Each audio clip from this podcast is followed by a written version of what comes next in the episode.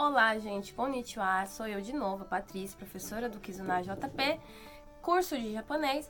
Estamos aqui agora já, acho que no nosso quinto vídeo, né?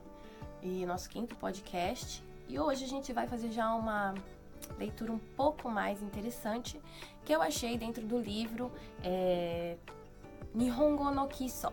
Nihongo no Kiso, né? Que é as regras do japonês, chama, traduzindo em, em, português fica As Regras do Nihongo.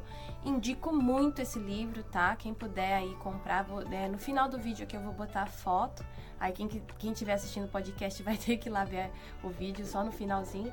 Eu vou botar o, o nome do. A, a, capa, pelo menos, do livro, para quem tiver interesse, é, pedir.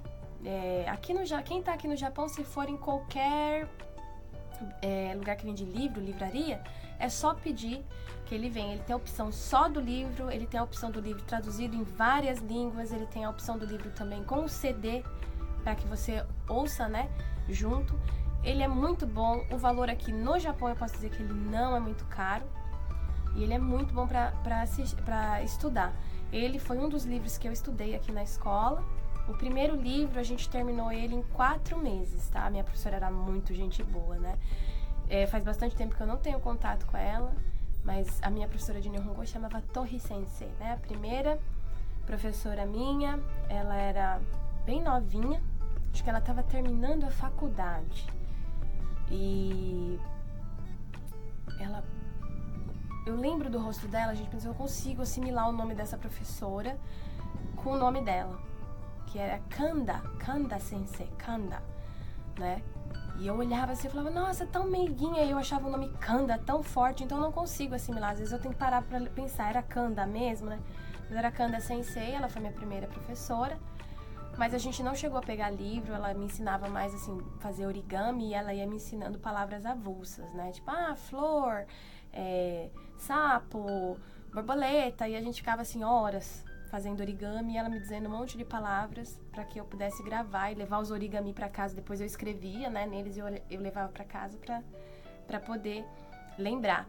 Para quem está querendo é, começar a ensinar japonês para criança, eu indico também esse método, tá? De você fazer origami junto com ela. Escreve depois que ficar pronto a palavra em japonês, vai deixando, juntar aquele monte de origami e deixa a criança todos os dias brincando com, com os origami para ela poder ir, ir, lá lendo, né? É sempre bom escrever. Se ela já sabe ler o alfabeto, escreve em alfabeto, mas não deixa de escrever em hiragana ou katakana. E até você que é adulto que tem assim esse hobby às vezes de mexer com origami, faz origami. Se você tem dificuldade no hiragana, escreve em hiragana. Se você tem dificuldade no katakana, escreve em katakana. Para que você daí pegue o origami e olhe lá, ah, tá, isso daqui chama isso, ah, tá, isso daqui chama aquilo, né? Eu acho que foi super válido para mim, estou compartilhando com, você, com vocês aqui, né? E espero que alguém que esteja escutando possa aderir também é, esse, esse método de, de ensino com os origami. Então a Kanda Sensei foi a primeira sensei minha que ela usava mais o origami comigo. Depois eu fui pro segundo grau e aí já era a Torre Sensei. A Torre Sensei já era um pouco mais é, de idade e ela usou esse Nihongo no Kiso com a gente, né? Primeiramente, ela falou que a gente tinha seis meses para terminar o Nihongo no Kiso. E a gente ficou muito contente. Eu lembro que a gente terminou, acho que em quatro meses, três meses assim, a gente terminou, porque foi um livro maravilhoso, tá? E ninguém falava japonês. Detalhe, ninguém falava japonês. Então, eu acho que adiantou muito a gente mesmo pra pegar vocabulário, né? É lógico que depois que ela deu vocabulário para nós, ela começou a ajudar a gente na gramática mas correu tudo certo no final. Então hoje eu vou ler uma, uma parte, né, da Kaiwa, que seria uma conversação que tem no livro é, Nihongo no Kiso. E eu espero que vocês gostem e possam entender um pouquinho dessa história que é bem curtinha, tá bom? Essa história ela acontece no Uketsuke que chama. Uketsuke é recepção, tá? É, então provavelmente a pessoa chegou num, numa recepção de algum lugar. E agora vamos ver o decorrer da história, tá bom? O, os personagens da história vai ser Urao e Kimura, tá? Eu não tô mudando o nome do, do personagem, tá igual do livro. Quem comprar depois vai poder ver. Vai ser uma conversação entre o Urao, que é o Sr. Rao, e o Kimura, tá bom? Será que era homem ou mulher? Ah, sai. Desculpa, Kimura é uma mulher, tá vendo? Que é a recepcionista. Então, vamos lá. Urao-san chega e fala: 308 onegai shimasu. 308, por favor. No caso, a gente entende que como é em um hotel, a gente sabe que ele tá ali pedindo alguma coisa que tem a ver com o quarto que ele está, que é o 308, tá? 308, tá? 308. Onegai shimasu, por favor. Kimura-san fala: Hai, dozo. Né? Hai, está aqui. E logo em seguida ela fala: Kore wa anata no tegami desu ka? Kore wa, então ainda estava na mão dela. Kore wa anata no tegami desu ka? Tegami é carta, tá? É, este, é, é, essa, esta carta é sua? Esta carta é sua? Ural respondeu: Hai, sou desu. Sim, é. Domo arigatou gozaimashita. Domo é muito. Arigatou gozaimasu, né? Muito obrigada. Arigatou gozaimasu também é uma forma de dizer muito obrigada, mas na forma bem polida, você colocando o domo, ele se torna extremamente polido. Então, domo arigatou gozaimasu. É, tenta colocar na tua mente que é quando você está realmente muito agradecido por uma coisa, tá bom? Então ele respondeu dessa forma: Domo arigatou gozaimasu. Ele estava muito agradecido pela carta. Aqui Murasan. Ah! Igual a gente. Oh! Né? Ah! Chotto matte kudasai. Chotto matte. Chotto matte. É, espere um pouco. Kudasai, por favor. Chotto matte kudasai. Kono boru pen mo anata no desu ka? Kono. Kono, ela estava na mão. Esta caneta também é sua? A Yurao respondeu. Ie, chigaimasu. Chigaimasu está conjugado já no maço que é presente, tá? Mas o verbo é chigau. Chigaimasu, tá bom? Ele falou, não. É, e chigau quer dizer não, que não é correto, algo que está errado. Mas você pode dizer assim, você não está correta usando isso, né? Não, a sua afirmação não é correta. Então, chigaimasu, ele vai representar tudo isso. Não, essa sua, essa sua pergunta não está correta. Não, não é minha, né? Então tem essa pequena. É, dentro desse livro tem vários kaiwa que a gente fala que é conversação pequenas, mas eu acho que tem muito valor dentro delas, porque de pouquinho a pouquinho eles estão colocando as partículas, eles estão começando a como eu posso dizer, a introduzir vocabulário na pessoa sem que a pessoa perceba. E, e já está conjugado, às vezes, no, no, no, presente, né? Igual eu vi aqui, choto mate. Mate. Esse mate também, ele está conjugado numa forma que chama teke aqui no Japão.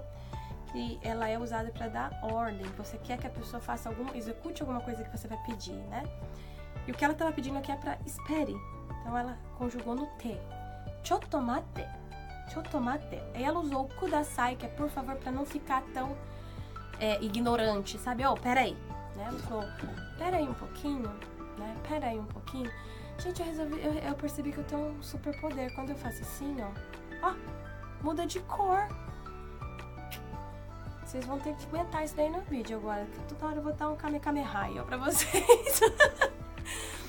então, é, esse mate é uma forma de conjugar aqui também, tá? Mais pra frente a gente vai estar tá falando sobre isso também. Eu vou complicar mais a vida de vocês mais pra frente. Mas dessa forma, assim, a gente brincando, tá? No chotomate. Vai. Aí, ó. Muda até de cor. Chotomate. Mudamos de cor de novo. Então, é, são, é, esse livro tem várias histórias assim pequenininhas. Depois ele tem muita tarefa para você fazer. Dentro disso daí, eu vou dizer para você que foi barra para mim as tarefas desse livro, tá? Porque além de eu estar tendo as aulas normal na, na escola japonesa, eu tinha que chegar em casa, fazer toda a tarefa de matemática. Aqui se fala, não é língua portuguesa, é língua japonesa, né? O kokugo. Eu tinha que fazer de ciências, eu tinha que fazer de, de shakai, que é história com geografia.